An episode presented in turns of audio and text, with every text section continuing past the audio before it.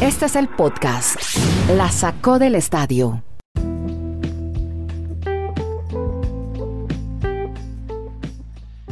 Episodio 256, primero de julio, señores, en medio de la pandemia, los estamos saludando en este Geopodcast de por streaming, foco en deportes americanos, tres periodistas latinos de fuera de Estados Unidos y en Estados Unidos hablando de deportes americanos.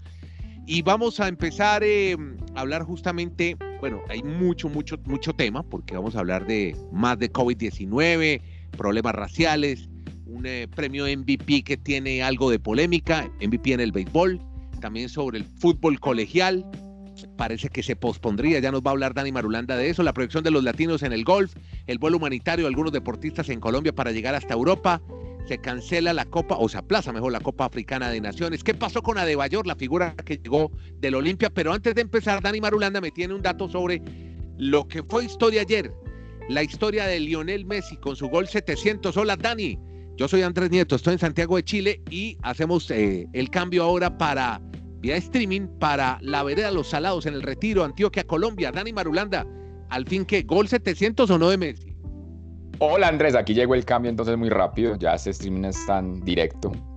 Saludos muy especiales Andrés. Bueno, el tema es que siempre va a entrar el debate porque hay gente que maneja unas estadísticas muy detalladas. Hoy hay un periodista en Chile que incluso lo publicó en redes sociales también, lo hace casi todo el tiempo Mr. Chip y ellos manifiestan que hay un gol en el 2012 de Alexis Sánchez que en la planilla le queda para el señor Leo Messi.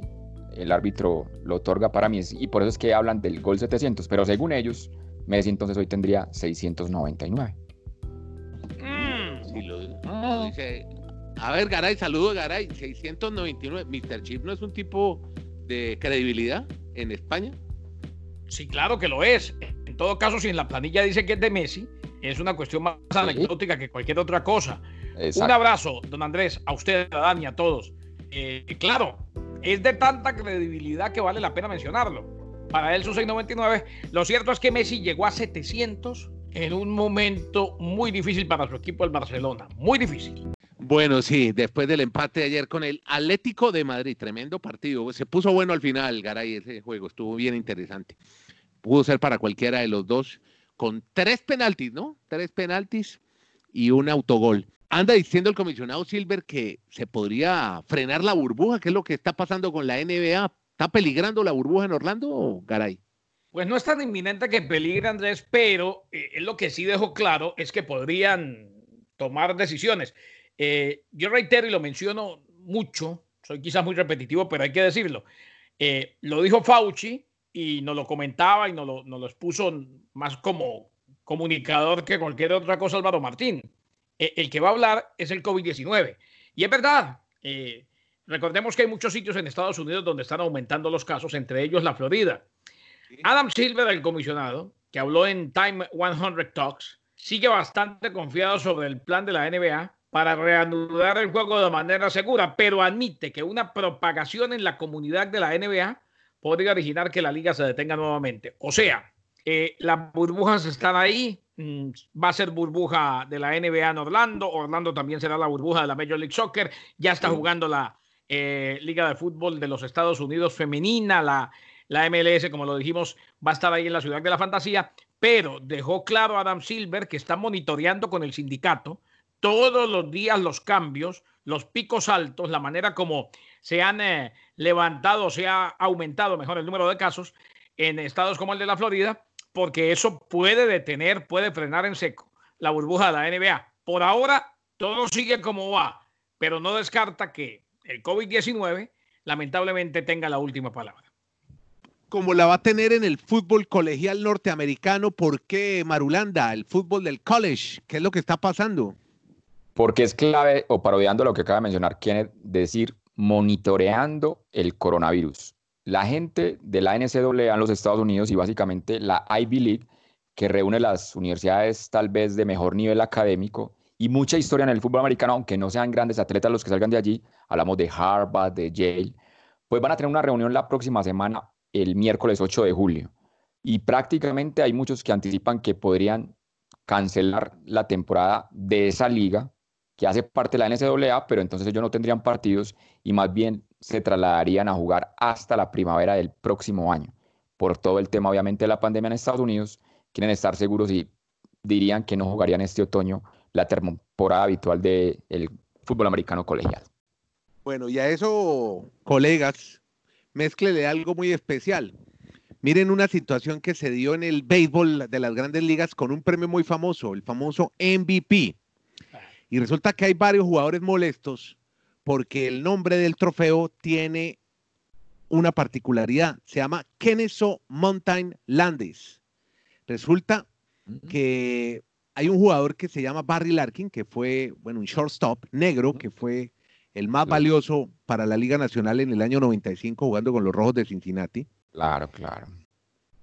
El premio Kennesaw fue instituido por un hombre, Mountain Landis, que fue contratado en 1920 como el primer comisionado de béisbol para dejar atrás un escándalo que había, ojo a lo que les estoy diciendo porque eso es historia del béisbol, dejar el escándalo de las apuestas.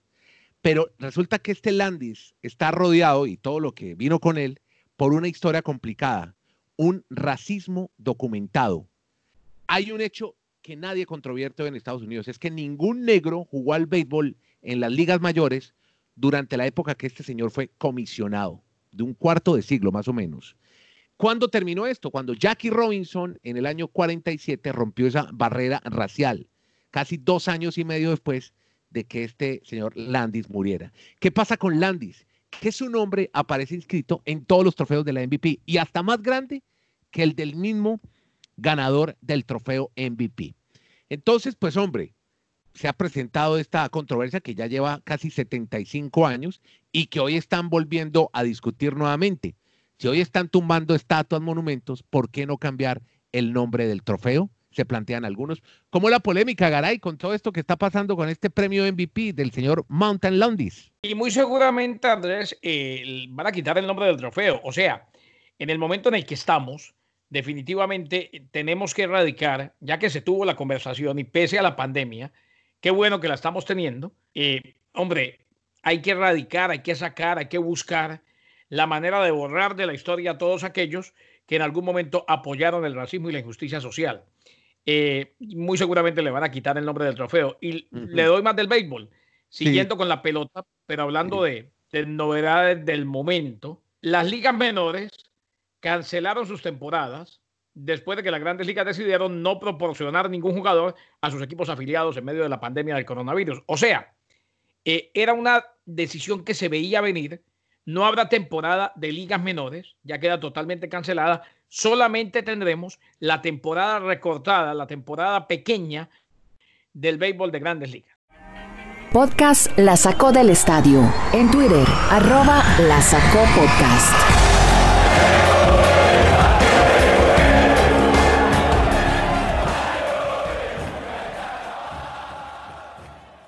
Hablemos de golf ahora, aquí en este podcast que se llama La Sacó del Estadio, hablando de deportes. El golf es un deporte muy institucionalizado en Estados Unidos, pero resulta que hay una proyección interesante que nos va a hacer Dani Marulanda sobre la actuación de los golfistas latinoamericanos. Sí, es que queda ya mes y medio de temporada, porque en vista de la pandemia muchos torneos no se pudieron disputar y a mediados de agosto termina lo que tiene que ver con ese calendario 2019-2020. Son siete torneos en total. La proyección interesante la están teniendo tres latinoamericanos.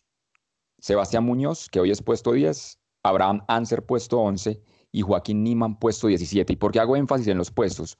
Porque los primeros 30 hasta mediados de agosto son los que llegan al Tour Coca-Cola, el último torneo de cada temporada, que otorga el premio más alto en un deporte individual cada año, que es darle un bono de 10 millones de dólares al número uno durante esa temporada. Y por eso la proyección está muy interesante porque esos tres latinoamericanos están prácticamente asegurando su participación en ese último torneo. Y hablando de esos torneos, yo quiero ver si Kenneth, que estuvo muy pendiente el fin de semana allá en Cromwell, con Eric en el, en el Travelers Championship, si, le tocó la situación, la situación que se volvió viral durante el fin de semana. Resulta que Ian Poulter, que es un golfista británico, en uno de sus lanzamientos en uno de los hoyos, pues se le salió una flatulencia bastante sonora. Como no hay público. Marulanda. Usted con lo de Leno del caballo ayer y ahora con flatulencias, ¿qué le pasa, hombre, es, Marul? ¿Qué escatológico eres, Marul? no, lo que pasa es que ahí hacemos el análisis de como no hay público, no hay nada de bulla, ya la televisión con sus cámaras detecta hasta los más mínimos sonidos que pueda emitir el cuerpo humano. Y se volvió algo viral porque los compañeros empezaron a hacer burlas, pues, pero de buena manera en las redes sociales. Y la palabra de él fue cuando se dio cuenta que ya se había vuelto el tema viral. No, lo que pasa es que tuvimos una mañana muy ventosa, dijo el mismo golfista. Y le respondió su compañero que lo acompañaba, Ali Weiswood, hombre, yo simplemente te sentí muy sólido. Básicamente fue entonces la, alegría que generó esa jornada ya en la casa de Kenneth. muy buena. No, no, no, ese, ese, video tenemos que ponerlo en la en el cuenta de Twitter. Yo, en ese momento estaba en la cafetería y, y sí sentí un olor malo, pensé que era que estaban canalizando. No, no, no.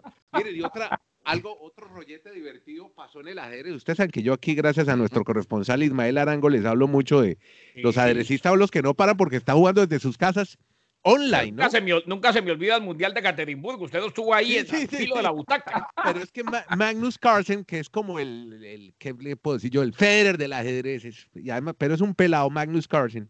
Está organizando un torneo, el chess24.com, que usted puede ver a través de internet, lo puede ver por YouTube. Y resulta que pasó algo bien divertido ayer.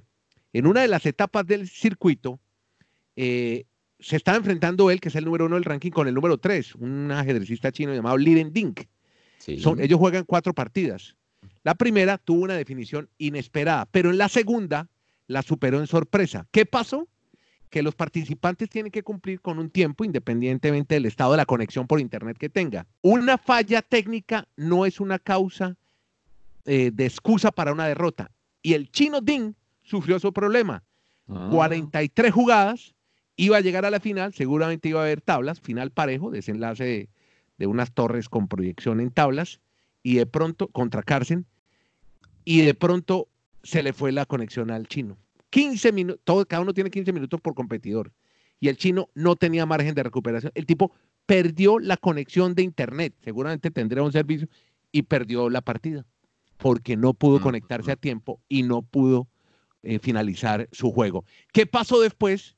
En un acto de juego limpio, señores, como diría el Colorado Henao, Juego limpio, Carson le, le cedió la siguiente partida, le dejó que ganara la siguiente partida, ah, porque sabía que no había sido un problema del chino que se le hubiera ido la luz y la conexión de internet. ¿Cómo les parece algo divertido que pasa en este maravilloso mundo del deporte? Que va a terminar con, hombre, ¿qué pasó con, eh, retornemos a fútbol porque me quedé pensando en Emanuela de Bayor, esa figura del fútbol africano que recaló en el Olimpia de Paraguay. ¿Qué pasó con Adebayor, eh, Marulanda? Que para sorpresa de muchos, pues Olimpia ha decidido rescindir el contrato de un jugador que llegó para esa temporada con bombos, platillos, para Fernalia, pues un africano de ese nivel que estuvo tanto tiempo en la Premier League. Y se va con cuatro partidos disputados, ningún gol, pero eso sí, una patada memorable en Copa Libertadores, que es lo único que uno ve ahora en redes sociales, cuando enfrentó, si la memoria no me falla, Andrés y Defensa y Justicia, este africano del Olimpia, pero entonces han llegado como a un acuerdo y no va a continuar por acá en tierras suramericanas. Y, a propósito de África, ¿sí? Dale, y pegarle una patada de esas a Defensa y Justicia.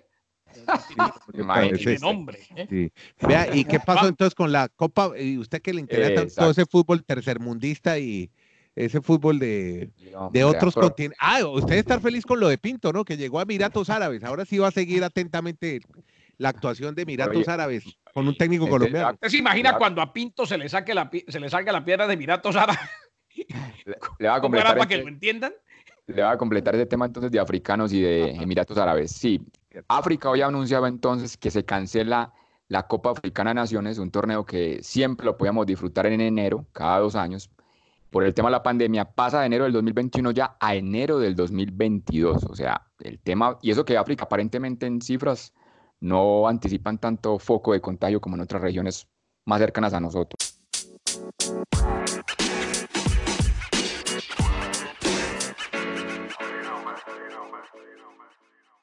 En, Emiratos Árabes, es que, oiga, un detalle, ustedes deben recordar muy bien el partido de Emiratos Árabes frente a Colombia en el Mundial de Italia 90. Esa fue la última vez que los Emiratos Árabes estuvieron en un Mundial. O sea, hizo gol el pibe en ese partido desde afuera.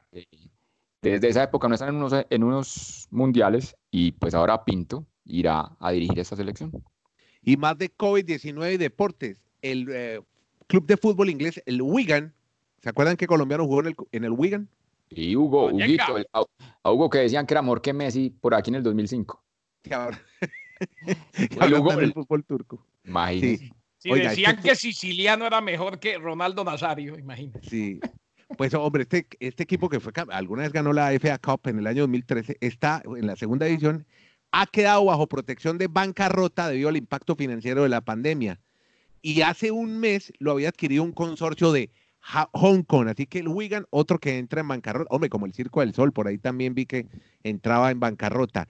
Y, más de coronavirus. Adidas, de la famosa marca de ropa deportiva, tuvo que eh, salir de su, ojo a esto, la gerente de recursos humanos, Karen mm. Perkins, porque hubo, eh, sobre todo un grupo de empleados negros, instó a que investigara la ejecutiva por la estrategia para abordar asuntos raciales en el ámbito laboral. Y no solamente eso, se dieron cuenta que la planta de Adidas, la planta ejecutiva, casi no tenía ni ejecutivos negros ni latinos. Y ya Adidas, Adidas se ha disculpado públicamente y ha dicho, justamente ha prometido que en todos los puestos nuevos, internos y externos, van a ser ocupados por talento negro y latino, así como nosotros, latinos, que somos los que hacemos este Geo Podcast de por streaming la gente malinterpreta la bancarrota porque es una palabra fea, ¿no? O sea, uno dice, estoy en bancarrota y, y, se relaciona inmediatamente con que o se acabó una empresa o está en la olla, no tiene con qué comer. Eh, hay que decirlo, y ustedes lo saben, pero por ahí algunos de los oyentes no. Estas, estas empresas cuando se declaran en bancarrota, no necesariamente, y la gran mayoría de las veces no es que se vayan a acabar, lo hacen para liberarse de deudas, porque la ley de bancarrota implica que muchas deudas son perdonadas y poder concentrarse en sobrevivir para luego volver a empezar. Es una, es una reorganización de la compañía. A veces al final van a quedar mucho más pequeñas. Pasó con Aeroméxico, que también se declaró en bancarrota. Seguramente va a ser una compañía más pequeña. Tienen que vender unos aviones, lo que dice Kenneth Garay salir de algunas deudas. Si usted va a decir algo ya para el cierre, Marulanda. No, escuchando eso, entra esa palabra tan habitual por estos días, la tal reingeniería de muchas estructuras. Pero no, yo lo quería rematar con el tema de las consecuencias del COVID, de las que usted viene manifestando, Andrés. En Colombia se tenía presupuestado para el 19 de este mes de julio un viaje con deportistas, básicamente la mayoría de ciclistas, para las competencias en Europa, Tour de Francia y otros atletas, pero resulta que en ese momento no hay autorización para que colombianos lleguen a España, que sería pues el punto inicial de llegada de ese vuelo. Así que a hoy, hay que ser muy reiterativos, pues todavía no habría ese avance para tener deportistas de Colombia en territorio europeo. Gracias por escucharnos, por compartir, por suscribirse, por estar ahí. A los amigos del área triestatal que nos ven por Mundonet Radio todos los días de lunes a viernes a las 6 de la tarde, también muy amables por estar atentos a este podcast enfocado en deportes americanos. Se llama La Sacó del Estadio con Garay Marulanda y Nieto desde Estados Unidos, Colombia y Chile. Que la pasen bien. Muchas gracias.